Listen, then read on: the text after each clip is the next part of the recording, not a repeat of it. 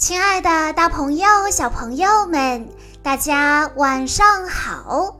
欢迎收听今天的晚安故事盒子，我是你们的好朋友小鹿姐姐。今天我要给大家讲的故事，要送给来自河北省邢台市的陈可欣小朋友。故事来自《长发公主》系列，故事的名字叫做。果酱月亮之夜。今天，乐佩用了一下午时间把头发洗得干干净净，画了一幅新的壁画，还重新阅读了三本书。乐佩轻叹了一口气，呆呆地望着天花板出神。出门的高瑟妈妈只留她一个人在家，好在朋友变色龙帕斯卡还陪着她。乐佩看着打着盹的帕斯卡，走到窗前，望着圆圆的月亮。月亮看起来好像一大碗果酱啊！突然，乐佩想到了一个好主意：今晚是果酱月亮之夜。乐佩想到了灯笼，可高塔里并没有像灯笼一样的东西。他左思右想，突然抱起了一只大西瓜，有模有样的雕刻着。不一会儿，西瓜灯笼就做好了。乐佩想让帕斯卡欣赏自己的杰作，可是帕斯卡一点都不给面子的，只看了一眼。乐佩沾沾自喜地说：“好吧，它确实不够好。”不过这只是我的第一次尝试。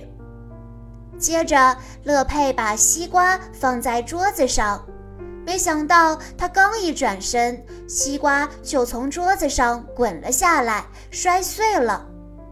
乐佩自言自语地说：“看来我下一次做西瓜灯笼时一定要小心，它容易滚到地上。”乐佩把许多桃子放到一个盛满水的浴盆里，对帕斯卡说：“你能不用手脚，只用嘴就能拾起一只桃子吗？”帕斯卡伸出长舌头，一下子就把浴盆里的桃子卷出了水面。乐佩看帕斯卡这么轻松就成功了，觉得非常的不公平。现在轮到乐佩了，他弯腰把头慢慢地伸进水里，尽他所能张大嘴巴，可是他一个桃子也没咬到。不服输的他干脆爬进浴盆，开始了又一次尝试。原来乐佩一屁股坐进了浴盆，桃子溢得满地都是。这时，乐佩弯腰舀起了地上的桃子。乐佩边欢呼边把桃子从嘴里拿出来，成功了！看来这样更简单。游戏结束，帕斯卡在一旁吃桃子，而乐佩他已经偷偷溜出去，准备下一个活动了。只见乐佩打开橱柜，在里面翻来翻去。他又想到了什么有趣的点子呢？只见他身披床单，手捧烛台，蹑手蹑脚地从房间里走了出来。乐佩大喊：“我是果酱月亮幽灵！”帕斯卡被突然出现的怪物吓了一跳，躲了起来。“对不起，帕斯卡。”乐佩不好意思地说。我没有想到会吓着你，帕斯卡这才发现，原来幽灵就是乐佩呀。乐佩看着帕斯卡，笑着说：“我保证，我再也不会搞恶作剧了。”乐佩又有了新主意，不过这次一点都不可怕。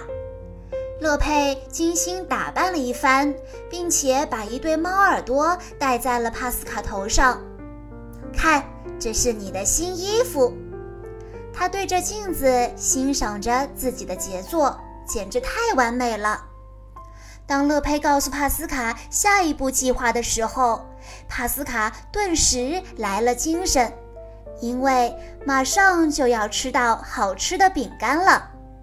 这个夜晚，一个善良的女巫和她的小猫咪变色龙开心地度过了一个属于他们的惊悚假日。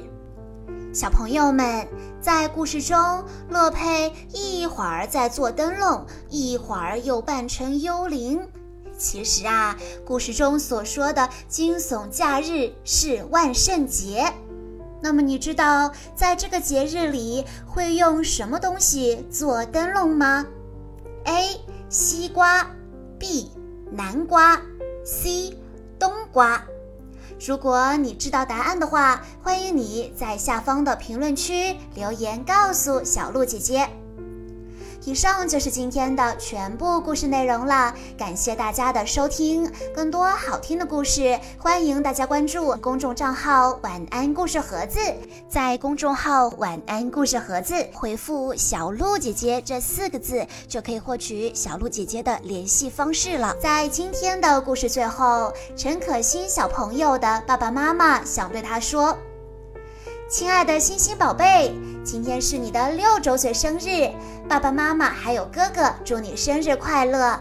愿所有的幸福、所有的快乐、所有的温馨、所有的好运永远围绕在你身边。爸爸妈妈和哥哥永远爱你。小鹿姐姐在这里也要祝陈可辛小朋友生日快乐。好了，亲爱的大朋友、小朋友们，我们下一期再见喽！